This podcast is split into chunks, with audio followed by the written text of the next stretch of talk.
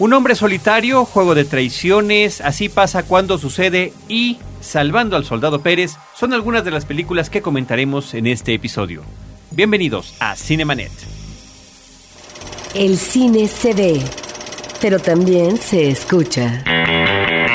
Se vive, se percibe, se comparte. Cinemanet comienza. Carlos del Río y Roberto Ortiz en cabina. www.frecuenciacero.com.mx es nuestro portal principal. Este es Cinemanet, el programa dedicado al mundo cinematográfico. Yo soy Carlos del Río y les saludo y presento a Roberto Ortiz. Pues Carlos, mucho por comentar en las últimas semanas eh, de lo que se ha exhibido en cartelera comercial. No todo aceptable, pero finalmente así ha sido el comportamiento en estas semanas eh, de las salas comerciales. De repente nos llegan temporadas de sequía, hay veces que nos peleamos por comentar tal o cual película que nos, nos causó muy buena impresión, que nos gustó demasiado. Creo que no es el caso de ninguna de las que platicaremos el día de hoy, pero bueno, tendremos que relatar lo que se está viendo, eh, algunas de las películas que se están viendo en cartelera en eh, México. Así que vamos a arrancar, Roberto, si te parece bien, con la película protagonizada por Michael Douglas, que se llama en México Un hombre solitario Solitary Man. Sí, la historia de esta película nos eh, lleva a un hombre de negocios que es interpretado por Michael Douglas, que le va como en feria porque pierde todo. El control de los negocios que se van a pique, además hay un antecedente de que estuvo en la cárcel, pero también las mujeres que ha tenido en su vida, es un hombre en ese sentido de vínculos eh, pasionales eh, también lo que es el alejamiento con la familia, específicamente con una hija. Y ante una situación de crisis eh, que lo lleva realmente a estar al borde del abismo, este hombre también tiene una incertidumbre sobre lo que puede ser el futuro en términos de salud personal. Por lo tanto, hay una resistencia de este personaje a asumir lo que es evidente, en principio la decadencia que tiene que ver con la edad y el manejo del destino humano, pero también con el enfrentamiento a la soledad, eh, con la precariedad material que parece ser nunca ha conocido, y estos que tendrían que ser sus nuevos compañeros de vida, pues obviamente no está dispuesto a que eh, sean parte de su nuevo eh, momento o nueva etapa. Me parece que está ahí un actor de una larga trayectoria que por momentos no lo dirigen del todo bien. A lo que me refiero es que Michael Douglas se maneja por sí solo. Hay momentos obviamente de histronismo en donde uno reconoce la valía de él como actor, pero otros donde creo que el actor no es controlado por su director. Sin embargo, es eh, una película que está apuntando a todo un rastreo de crisis existencial o que deviene obviamente de una crisis material. Los directores de esta película se llaman Brian Koppelman y David Levien y ellos tienen más experiencia escribiendo guiones que dirigiendo filmes, como la secuela Ocean's 13 es eh, escrita por ellos dos y eh, habría que mencionar Roberto que en el reparto aparecen personalidades de la talla de Susan Sarandon o Danny DeVito, Mary Louise Parker, esta mujer que se ha consolidado gracias a la teleserie Weeds, Jenna Fisher, consolidado de alguna manera, ¿no? Tiene una presencia muy estable en la teleserie The Office. Y tenemos inclusive a JC Eisenberg, del que todo el mundo habló por la película de la red social. Sí, que este reparto eh, que acompaña a Michael Douglas me parece que está muy bien elegido. Y en el caso del personaje de Susan Sarandon me llama la atención porque pues es ah, una mujer que ha tenido un vínculo matrimonial con Michael Douglas y que podría significar, si no la tabla de salvación, si el regreso al redil, es decir, esta oveja que finalmente estaba descarriada y que de alguna manera tiene que aceptar aquello, eh, con lo cual en un momento de la vida generó ruptura. Me parece que el personaje de Sarandon es interesante porque es un personaje de una sola pieza, es decir, un personaje que finalmente tiene una visión de la relación que ha tenido con este hombre. Hay una relación de separación y distanciamiento en los últimos años, pero que ubica muy bien la situación que vive finalmente eh, la expareja y por lo tanto lo que puede eh, suceder como remedio o también cura balsámica eh, para enfrentar esta situación terrible que está viviendo el personaje central de Michael Douglas. Es un personaje interesante. Un hombre solitario, Solitary Man es la película que acabamos de comentar. Vámonos a Australia con una cinta que, bueno, la gran premisa de la película es que está basada o inspirada en un hecho real, unas vacaciones en Australia, unas vacaciones en el mar se convierten, como reza el título de la pesadilla en español, aquí en México, en una pesadilla en mar abierto. The Reef, una historia sobre un grupo de vacacionistas que de repente al quedar pues náufragos en pleno mar abierto, la única opción de salvación sería nadar hacia donde se supone está la isla más cercana en un mar del que se sabe está infestado de tiburones. Sí, se trata del viaje, Carlos, de cinco jóvenes eh, que se lanzan al mar en un bote. Y a medio camino hay una avería del bote y tiene que tomar una determinación. Como el bote está eh, averiado, es quedarse en el bote para esperar el auxilio que puede llegar mañana o nunca. Y además quedar a la deriva en una corriente que los iba a alejar cada vez más de cualquier rumbo conocido, ¿no? Exactamente, de tierra firme o lanzarse en ese mar abierto a lo que puede ser más próximo, de acuerdo a los cálculos, que es una isla. Y ahí está el personaje ominoso que es el tiburón. Me parece que al principio en la película no determina muy bien el carácter de los personajes. Eso me parece que es una falla del guion. Terrible. Porque además, perdón que te interrumpa, pero te lo decía yo antes de entrar al aire, particularmente es de los, de los peores diálogos escritos que he visto en cualquier tipo de película, de una simpleza aterradora. Sí, ahí hay una falla. Lo mejor de la película estaría, y eso habría que ver hasta qué punto, en lo que es esa aventura de terror, donde están solos en medio del mar y donde muy seguramente los peligros están a la vuelta de la esquina. Y el peligro máximo es en este caso el tiburón. La pregunta que yo me hacía cuando veía esta película es, ¿qué es lo que se puede hacer en este tipo de tema cuando la amenaza es el tiburón?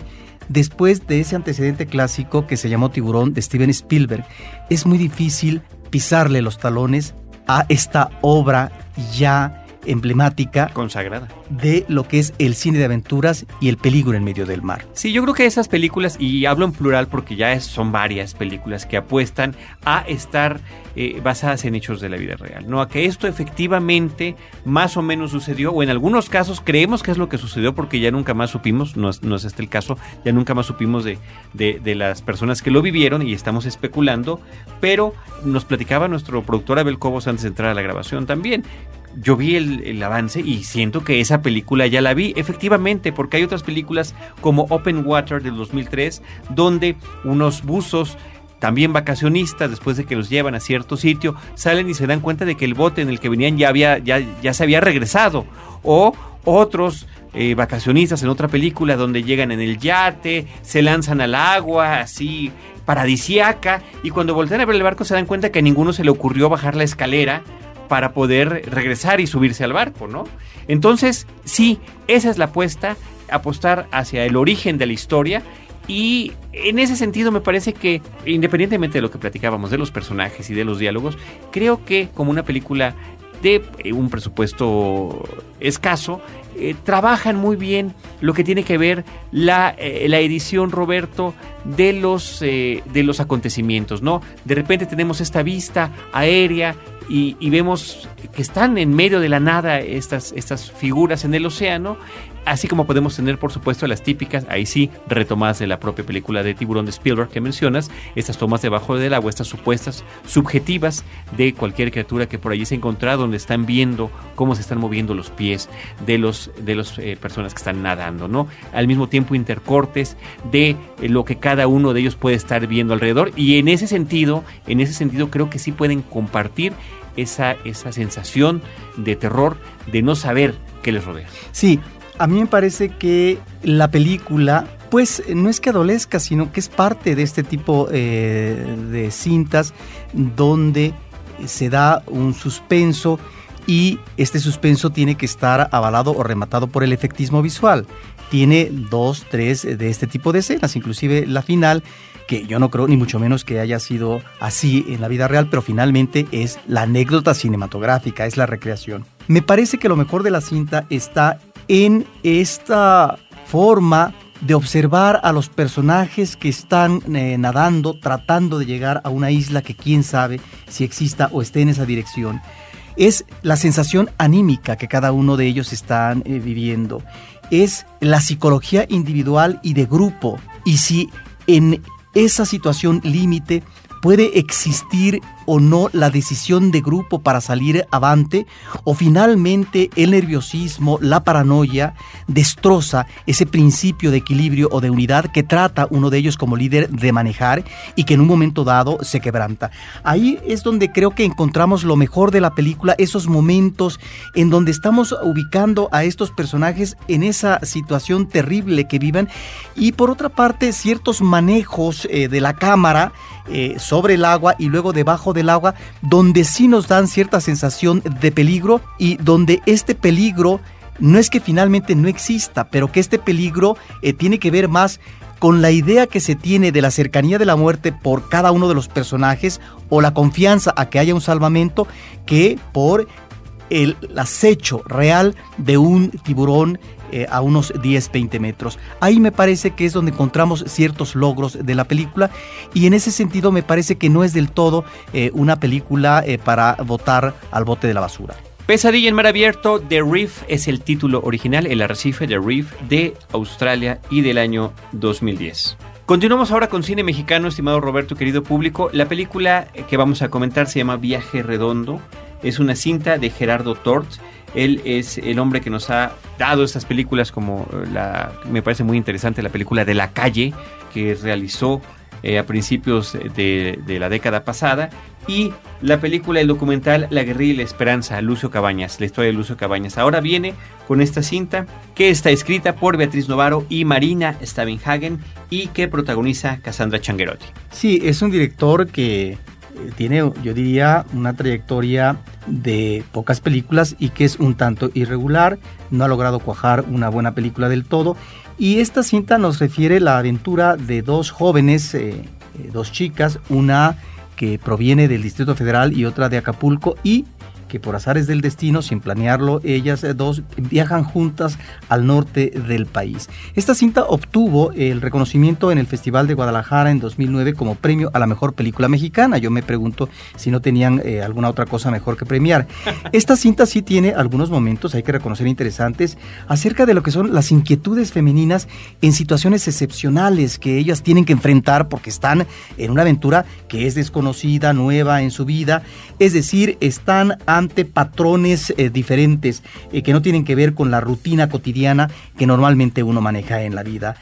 Ahí yo creo que están algunos momentos eh, de rescate en la cinta, sin embargo no logra de convencer la historia, pero sobre todo en este caso la puesta en imágenes por parte del director, porque me parece que a veces no logra ser muy afortunada en la descripción de las personalidades de estas dos mujeres y sus móviles existenciales eh, que están viviendo en ese momento. Pero ahí está, me parece que es una película que recuerda como antecedente una de Mariano Varo, eh, que me parece una cinta fallida, que se llamó Sin dejar huella, que era el periplo físico también del norte al sureste eh, del país por parte de dos mujeres, ¿no? que se lanzaban a hacer un recorrido geográfico que tenía que ver también con una crisis, en este caso de ellas, de tratar de revisar cuestiones personales de la, de, la vida de cada una. Viaje redondo de Gerardo Tort. Ahora Roberto, vámonos con la película Fair Game, Juego de Traiciones, una película de Doug Lyman y que está esterilizada por Champagne y por Naomi Watts, una cinta que está otra cinta basada en hechos reales. En este caso, la fuente es los dos libros que cada uno de los personajes principales, que además en esta cinta conservan sus nombres, sus nombres reales, Valerie Plame y su esposo Joe Wilson, que narran un hecho que aquí me parece que es eh, bastante desconocido en nuestro país, yo lo desconocía por completo, pero que en Estados Unidos fue todo un escándalo mediático, como se, por parte de alguna persona del gobierno estadounidense, reveló el nombre de una agente encubierta de la CIA.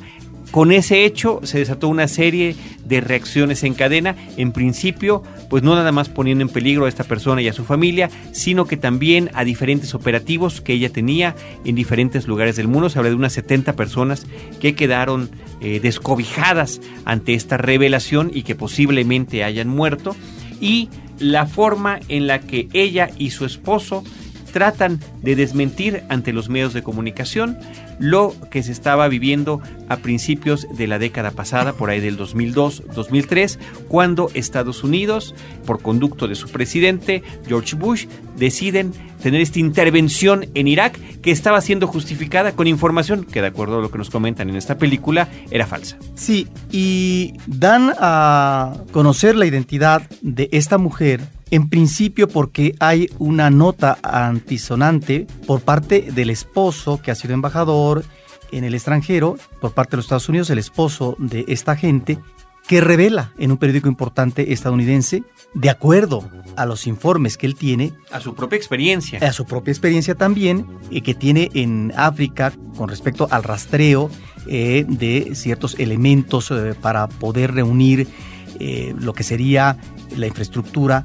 para la construcción de armas de destrucción masiva en Irak, que va a ser eh, uno de los ejes o el eje principal para que declare la guerra, pero intervenga Estados Unidos militarmente en Irak. Es la gran justificación. Es la gran justificación, de tal manera que esto, que obviamente le pega directo a un gobierno que está en la antesala de la guerra y eh, la mejor manera eh, de desvirtuar o de desprestigiar en este caso al esposo, pues es eh, revelando la identidad de la esposa que es agente.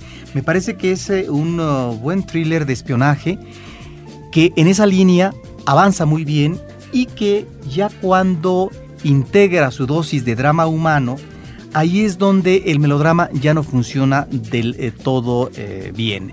Ahí es donde me parece que la película, si no decae, no resulta del todo convincente. Claro, Finalmente, el guion está basado en estos dos libros que son las experiencias de cada uno. En ese sentido, pues la película atiende, supongo, a esa ubicación de los personajes o de reposición matrimonial ante una crisis que seguramente vivieron eh, esta pareja. ¿Por qué? Porque la película está mostrando también ese desajuste que se da en una pareja matrimonial cuando finalmente uno maneja una situación que tal vez eh, la otra parte no lo hubiera querido porque esto puede implicar el desprestigio y el destrozo de una trayectoria profesional. Ahí está pues eh, una situación de conflicto interno en la pareja matrimonial. Lo que a mí me llama la atención y me parece interesante de esta película es que como Estados Unidos y específicamente el cine de Hollywood, Carlos, a pocos años de distancia logra lanzar eh, una mirada crítica, en este caso de corte liberal, eh, sobre estos acontecimientos. Es decir, sacar en el cine de ficción situaciones que son polémicas y que finalmente eh, se tornan eh, un cuestionamiento al gobierno de W. Bush con respecto a la intervención militar de Estados Unidos en Irak y a su justificación. De tal manera que eso es parte de ese tipo de eh, cine crítico que es factible con todo y la idea comercial en Estados Unidos de hacerlo. Claro, no es casual en el caso de esta producción que la cinta no sea nada más avalada económicamente por parte de Estados Unidos, sino también por los Emiratos Árabes que muy seguramente estaban interesados de dar esta vertiente informativa en términos de película de ficción. Y de ahí que finalmente los escenarios de filmación de esta película hayan sido en el Cairo, en Irak, también en Estados Unidos, pero en Jordania. Vemos, por lo tanto, una serie de escenarios donde se mueve la agente femenina que me parecen sumamente interesantes cuando se está trabajando el thriller de acción de espionaje. Es interesante lo que comentas, es una película de corte crítico del, de lo que en Estados Unidos llaman esas tendencias liberales. Por supuesto, habrá muchos eh, desde la perspectiva conservadora que podrán criticarla, que podrán decir que se está exagerando la información o no. Finalmente es una perspectiva que se está tomando desde el punto de vista de estas dos personas que lo vivieron tal y como lo vivieron o tal y como nos lo están contando ellos. Eh, sin embargo, lo que es un hecho hasta ahorita es que nunca pudo encontrar el gobierno de los Estados Unidos en Irak ningún lugar donde se estuvieran produciendo las famosas armas de destrucción masiva que eran el, insisto yo, la gran justificación para esa invasión a Irak y que este tipo de películas, por supuesto, que lo está criticando, así como otras películas. Hay una más o menos reciente protagonizada por Matt Damon que se llamó Green Zone, aquí le pusieron la ciudad de las tormentas, donde él pertenece a un equipo de soldados en Irak que van de avanzada hacia donde los centros de inteligencia les dijeron que estaban las fábricas o los lugares donde estaban los científicos y no encuentran en ningún lugar nada de esto. Sí, por ese lado me parece que es una película interesante y que sí, como tú mencionas, la ciudad de las eh, tormentas, vemos esta realidad, pero ya en el terreno físico, es decir, en la guerra, ya una vez que Estados Unidos está invadiendo Irak, esta búsqueda y esta, digamos, encuentro eh, infructuoso con estas armas de destrucción masiva. Entonces, aquí en, el cine de Hollywood estamos encontrando estas visiones que desde dos perspectivas eh, están abordando esta temática que me parece es importante eh, que se revise porque nos está hablando de la forma a veces como ciertos imperios manejan o justifican sus intervenciones militares convertidas en guerra. Esta película está contada de manera de thriller político, me parece que es una manera correctísima en la que se cuenta sin que de ninguna manera haya algo que sobresalga. Digo, inclusive tiene lo que puede ser tanto en el cine basado en hechos reales o en pura ficción eh, cuando se trata de grandes personajes de las esferas de Washington, que haya algún momento en el que un informante le va a decir algo a alguien en alguna banca, en algún parque, eh, muy cerca de la Casa Blanca. Inclusive ese tipo de escena está incluida en esta película. El director es muy irregular tiene películas que son, eh, desde mi punto de vista, muy malas, pero que han sido muy exitosas, como El señor y la señora Smith, Mr. y Mrs. Smith o Jumper, eh, o otras que son más interesantes, como las de Identidad Desconocida, de Born Identity, que protagonizó Matt Damon también, o antes, inclusive cuando empezaba su carrera, las películas Swingers y Go, que me parecían apuestas muy interesantes. Sí, esta escena que tú dices es eh, clave porque finalmente en el caso efectivamente de la agente de la CIA que está entrevistándose en una banca y, atrás eh, vemos la Casa Blanca, eh, que este es un alto ejecutivo eh, de una de estas ah, instituciones de los Estados Unidos. Sí, un alto funcionario. Un alto funcionario, efectivamente. Tienen que ver con esta idea, Carlos, de si el individuo por sí solo puede enfrentarse a la maquinaria del poder. Estamos hablando del poder político, sí, pero también respaldado este poder político por un poder económico que finalmente está ya determinando una acción que es la acción de la intervención militar, es decir, la declaración de guerra y su justificación, de tal manera que efectivamente en un momento álgido, en donde este hombre está criticando y tratando de decir esto no es cierto, está mintiendo el gobierno de los Estados Unidos a través de su ejecutivo, porque además vemos las declaraciones a la prensa, sobre todo a la televisión por parte de Bush. Eh, ahí está eh, consignada por parte de esta película esta propuesta eh, que hemos visto en más de una ocasión del cine liberal del hombre por sí solo enfrentado a la gran maquinaria.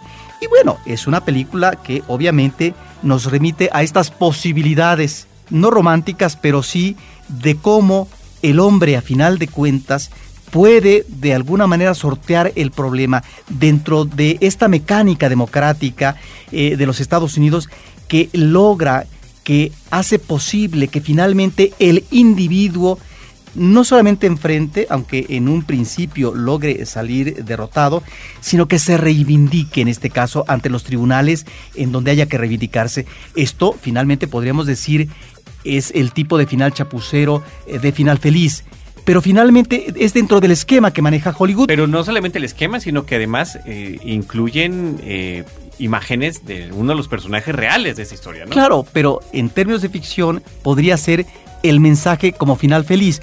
Pero dejando eso a un lado, me parece que la película es una de estas películas que están revisando eventos interesantes. Algo curioso más que comentar, Roberto, es que eh, aunque es George Bush el que tiene que dar el discurso, el que da la cara por la nación y demás, ¿quién ponen como que está manejando esa información tergiversada es más bien la gente de Dick Cheney, del entonces vicepresidente de los Estados Unidos. Eso me parece interesante. Y otra referencia más, nada más para que se imaginen esta clásica escena que yo les decía.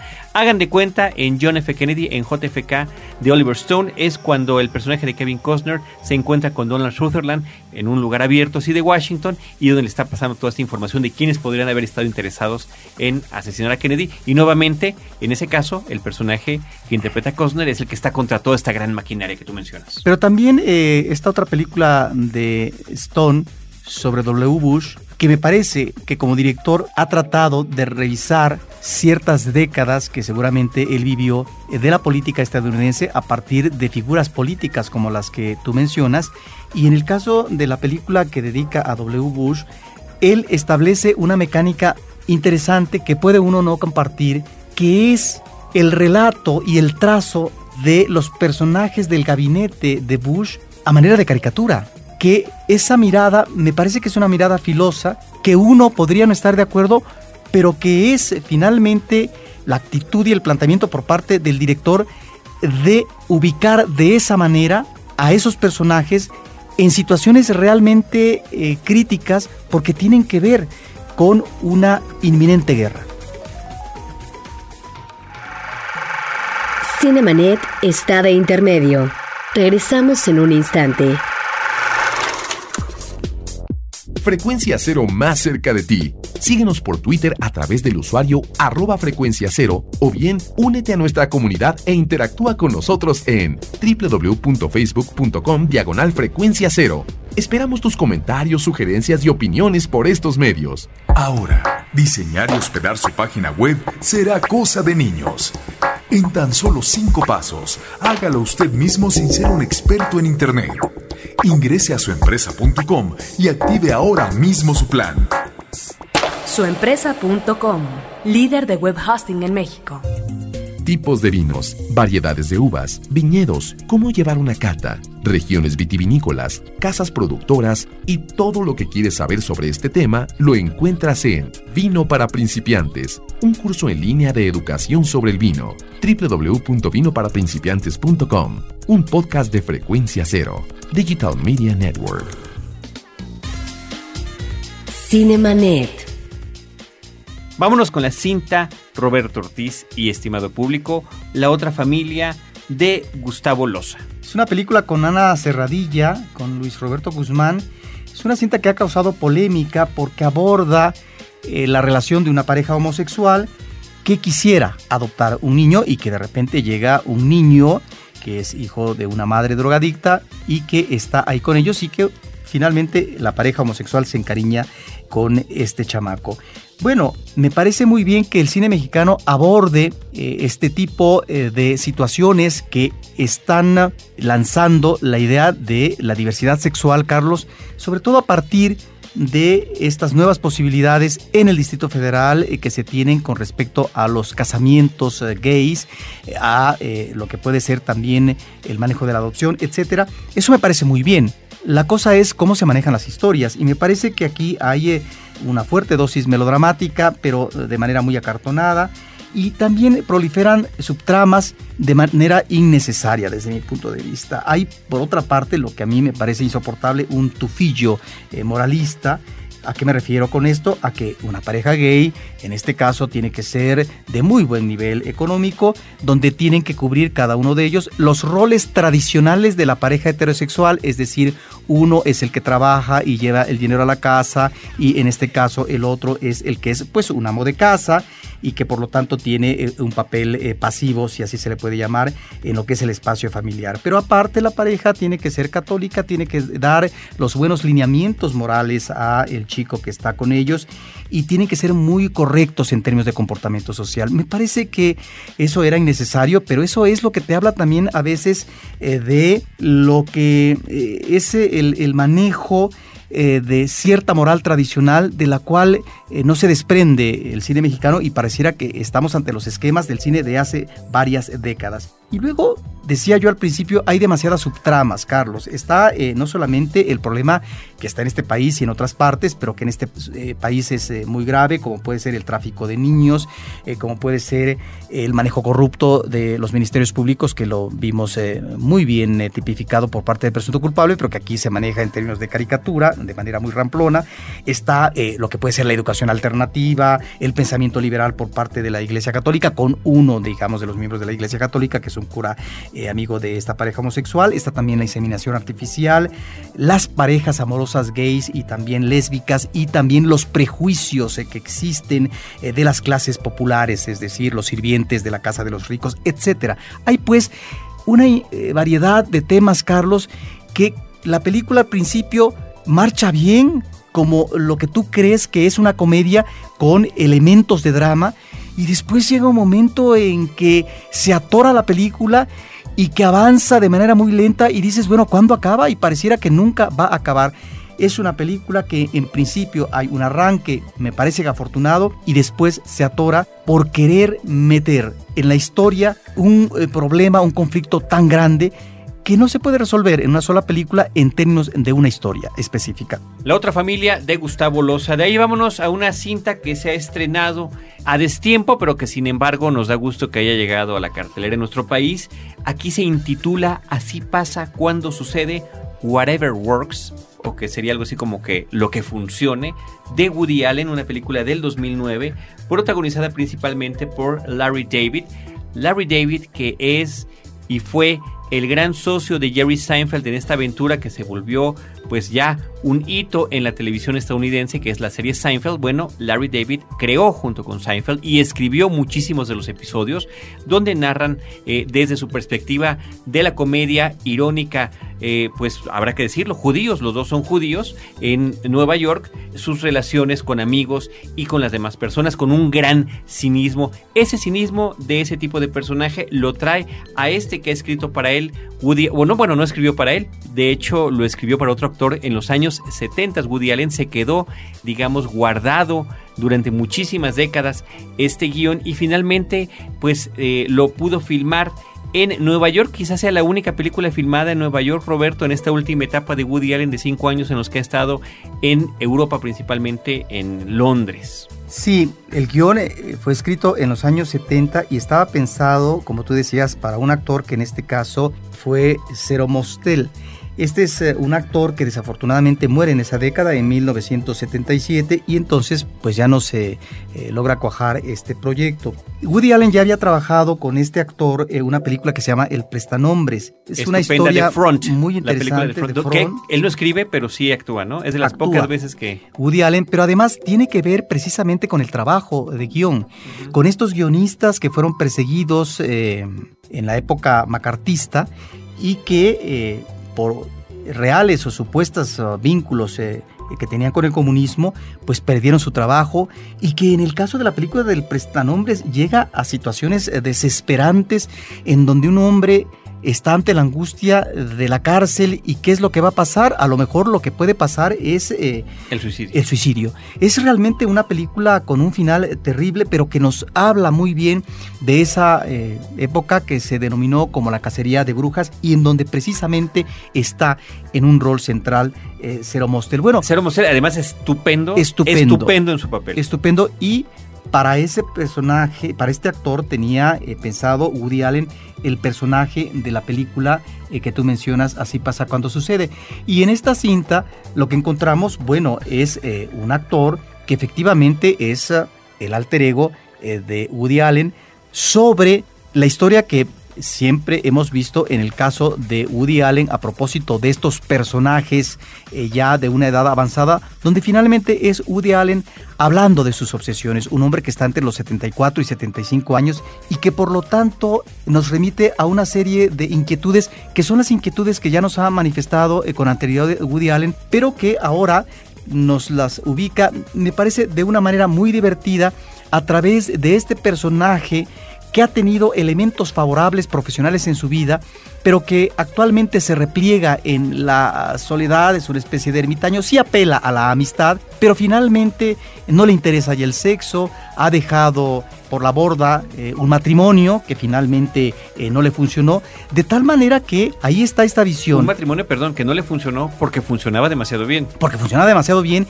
Ahí está, por lo tanto, esa visión escéptica y yo diría también gris eh, oscura por parte de Woody Allen con respecto al devenir de la existencia cuando finalmente hay cuestiones que ya no pueden embonar. Un pesimismo, un personaje pesimismo, un personaje además que se jacta de ser muy inteligente, de ser un científico renombrado, de ser una persona que sabe que eh, pues las cosas en el universo en cualquier momento eh, pueden desaparecer y que al conocer por obra del destino a una muchacha joven de la que ni siquiera se siente atraído al principio, empieza a descubrir que uno puede sentirse bien consigo mismo cuando las cosas funcionan y no necesariamente con lo que uno quisiera que sucediera. Por eso el título Whatever Works. A partir de que conoce a esta mujer que viene del sur, que es muy ingenua y que de alguna manera adopta todas las ideologías eh, pesimistas que él tiene y sin embargo dándoles un toque de vivacidad, bueno, vienen a buscarla sus padres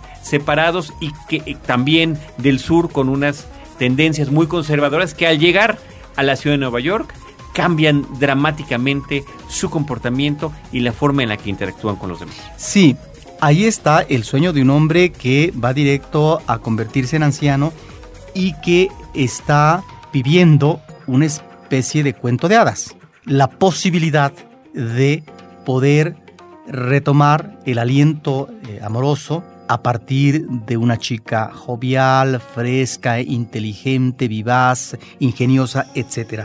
Bueno, también está por parte de esta chica el encuentro con un hombre que le llega a fascinar porque finalmente ve en él eso que no encuentra en los jóvenes, ¿no? En términos de sensibilidad, inteligencia, etcétera, que es un poco la historia de mi bella dama.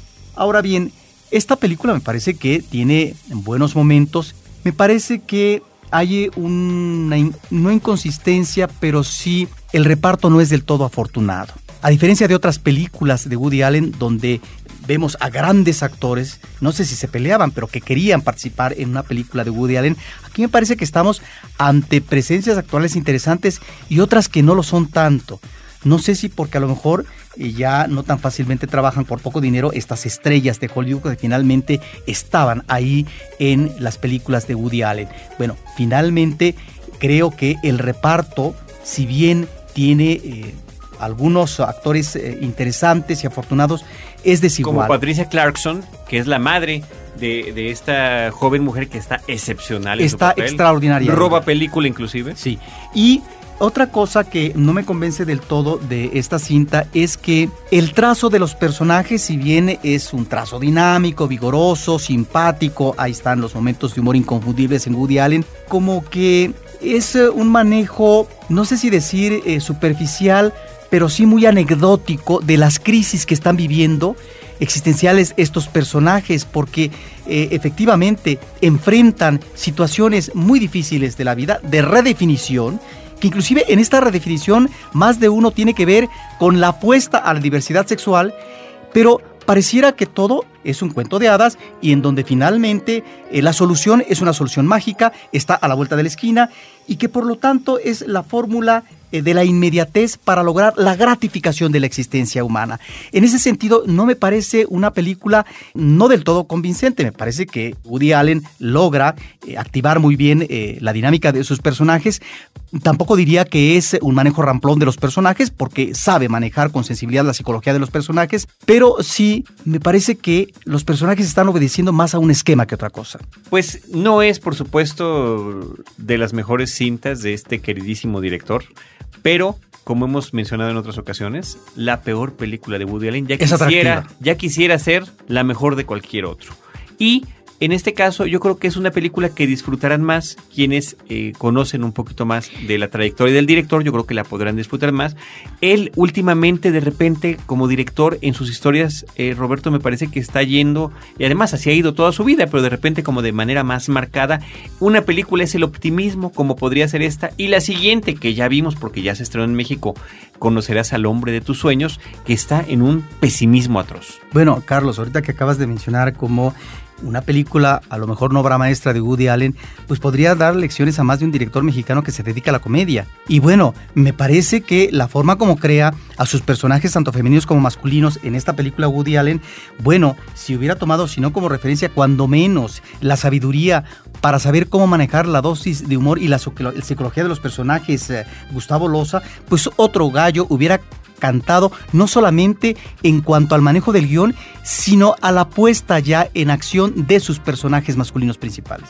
Un último dato que quiero comentar sobre Así pasa cuando sucede, Whatever Works, es que nuevamente vemos al personaje protagónico dirigiéndose hacia la cámara. Recordemos que Woody Allen inicia su trayectoria como comediante, stand-up comedian, con estos comediantes de pie que están haciendo sus monólogos y de repente esa sensación nos la ha querido trasladar al cine desde sus primeras películas, con ese toque, por ejemplo, del estilo documental que tiene en películas como Robó, y lo pescaron, me parece que es la primera que dirigió, eh, donde parece que están entrevistando una persona que no vemos a algunos de los personajes de la película, o como su personaje de Alvis Singer en la película de Annie Hall, Dos extraños amantes, que de repente se voltea la cámara en cualquier momento y nos habla al público para decirnos lo que él está pensando o cómo le gustaría que las cosas fueran, o en La Rosa Púrpura del Cairo, cuando los personajes de la película dentro de la película se voltean a ver al único espectador o a la única espectadora que está en la sala de cine para decirle, bueno, tú has venido diario, ¿de qué se trata? ¿Por qué estás aquí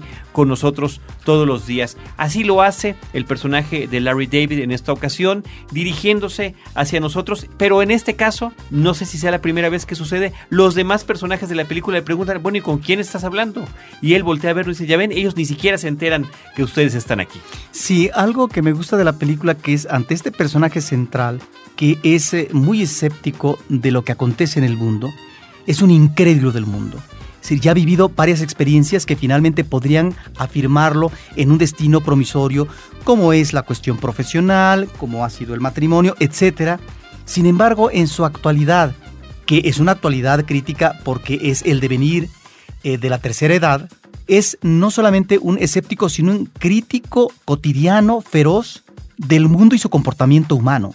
De tal manera que en todo momento ve la paja en el ojo ajeno. Menosprecia a los demás. Menosprecia, efectivamente, el comportamiento de los demás. Eso me parece muy interesante, pero ante ese repliegue, porque observa este personaje que el mundo está demasiado codificado y que por lo tanto ya no hay ninguna novedad que pudiera darle sentido a la vida, me parece que lo que la película está planteando, y es lo interesante en el caso de la historia de Woody Allen, es que existe, bueno, existe el amor, efectivamente, a lo mejor como fórmula mágica, pero existe algo que es más tangible, que es la amistad. Y cómo en la amistad finalmente podemos, de alguna manera, si no protegernos, reconciliarnos con el mundo. Así pasa cuando sucede Whatever Works de Woody Allen. Y de ahí, Roberto, nos vamos a otra película mexicana, Salvando al Soldado Pérez, de Beto Gómez, con un reparto que incluye a muchos de los actores que en el cine mexicano han trabajado eh, con más constancia, desde un Joaquín Cosío hasta un Jaime Camil, Miguel Rodarte, Jesús Ochoa, en fin. Sí, me parece que es un reparto interesante y que esta película trató de manejar varias cosas como una comedia. Por un lado, lo que es el mundo de la delincuencia organizada en este país, el personaje principal es un capo ¿verdad? De lo que es eh, la delincuencia organizada. Y por otra parte, la inserción de este personaje y lo que son eh, pues sus acompañantes, eh, su equipo más fiel, de rescatar a un hermano suyo, porque así se lo pide la madre que está en el hospital, de un hermano suyo, bueno, que está como soldado eh, por parte de los Estados Unidos, porque se fue él a los Estados Unidos, está instalado en el ejército y le toca vivir la guerra de Irak. De tal manera que es el rescate de este hermano que es soldado pero que está padeciendo situaciones difíciles en Irak. Me parece, Carlos, que la película tiene momentos de humor muy jocoso que me parecen muy afortunados con respecto a este manejo del gag visual. Hay algunas situaciones que me parece que están muy bien manejadas y que este manejo espontáneo y que tiene que ver mucho con eh, la propuesta seguramente de los actores y esta instancia espontánea que a veces cuaja de manera eh, muy eh, aceptable, parece que ahí es donde encontramos ese humor que tendría que ser un humor más reivindicado y más trabajado en el cine mexicano de comedia. El gran problema, como en el caso de la otra familia, es el esquema melodramático que abruma y desdibuja y nulifica totalmente lo que es la visa la visa humorística. Y aquí también pasa lo mismo, que con tal de cubrir este cartabón de una historia que con esa intención de humanizar a los personajes, me parece que ahí encontramos la gran falla de la película, en donde tiene que rematar de una manera festiva, conciliatoria en términos familiares, etcétera, cuando finalmente la película eh, en sí misma, por estos eventos ¿no? disparatados en una circunstancia anómala, una circunstancia eh, totalmente eh, extraña, fortuita, etcétera, bueno, están viviendo cosas que nadie viviría. Ahí es donde yo encuentro que ciertos manejos de actuación, de manejo sobre todo físico, gestual de los actores, realmente el público encuentra la diversión eh, plena y después finalmente la película, como sucede en la otra que comentamos, se atora y termina de una manera muy ramplona. Qué lástima, porque hay cierto de humor en la comedia mexicana que tendría que estarse manejando de manera reiterada, pero que pareciera, por un lado, que no se pulen bien los guiones, Carlos, y la otra, faltó también pulir más a sus actores. Salvando al Soldado Pérez, dirigida y escrita por Beto Gómez. Roberto Ortiz, muy brevemente concluyamos este episodio con menciones hacia lo que también está en la cartelera cultural, particularmente en Cineteca Nacional, con películas eh, como el documental Visa al Paraíso. Rápidamente, esta es una película de 2010 mexicana de Lilian Lieberman es un documental que nos remite a un hombre excepcional en la historia política de México. Él se llamaba Gilberto Bosque Saldívar, él fue cónsul eh, general en París y posteriormente en Marsella entre 1939 y 1942. ¿Qué es lo que hace este hombre magnífico?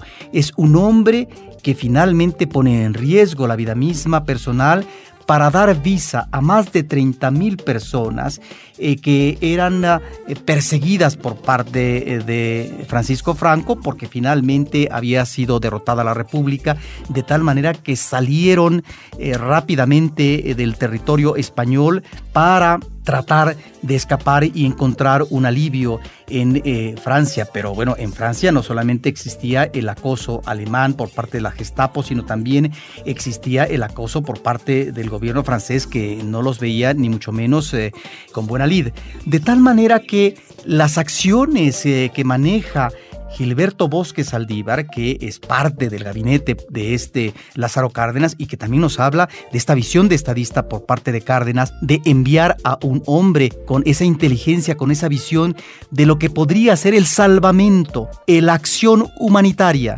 que lo hace este hombre, que en el puerto de Marsella el gobierno de México alquila una serie de barcos para que esta eh, gente que muy seguramente va a ser detenida, encarcelada o enviada a los campos de concentración, pues sea eh, finalmente ingresada a territorio mexicano. Y como toda esta gente, muchos de ellos profesionistas eh, con sus familias, lograron en México también enriquecer eh, la labor profesional, cultural de este país. Me parece, Carlos, que estamos ante un documento que hay que ver, ante un documento eh, que por otra parte nos muestra una entrevista que se hizo en 1992 al mismo Gilberto Bosques cuando tenía 100 años.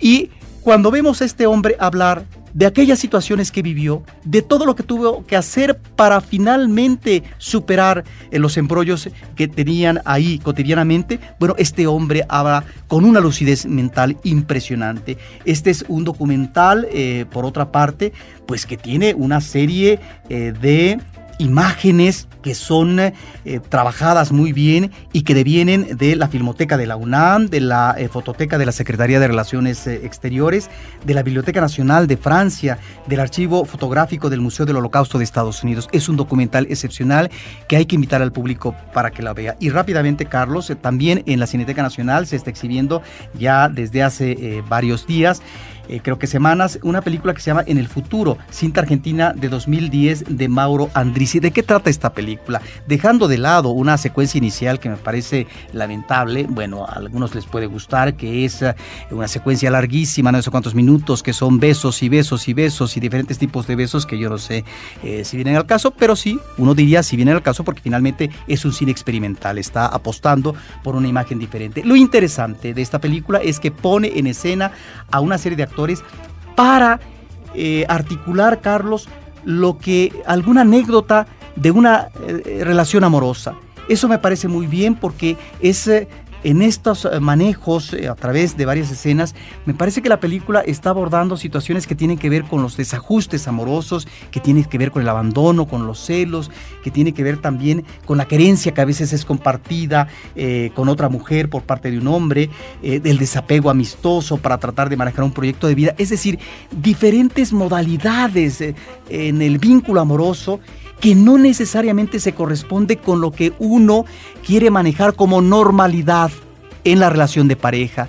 Y en esa apuesta me parece que es en donde encontramos el misterio y el encanto de esta película a propósito de estas situaciones que suceden en los vínculos sentimentales.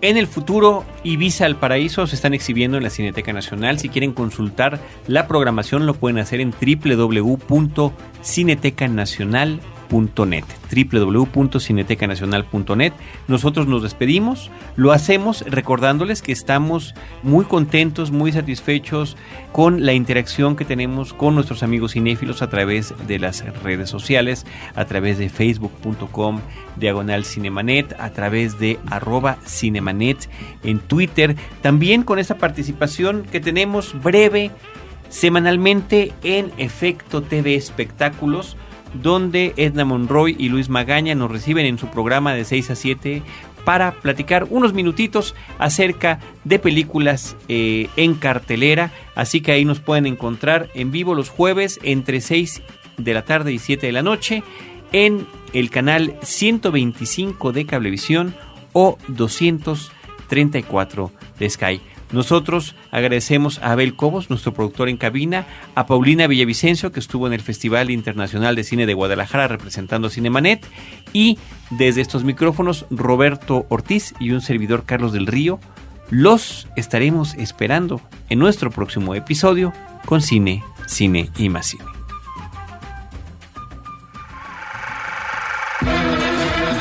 Cinemanet termina por hoy. Más cine en Cinemanet.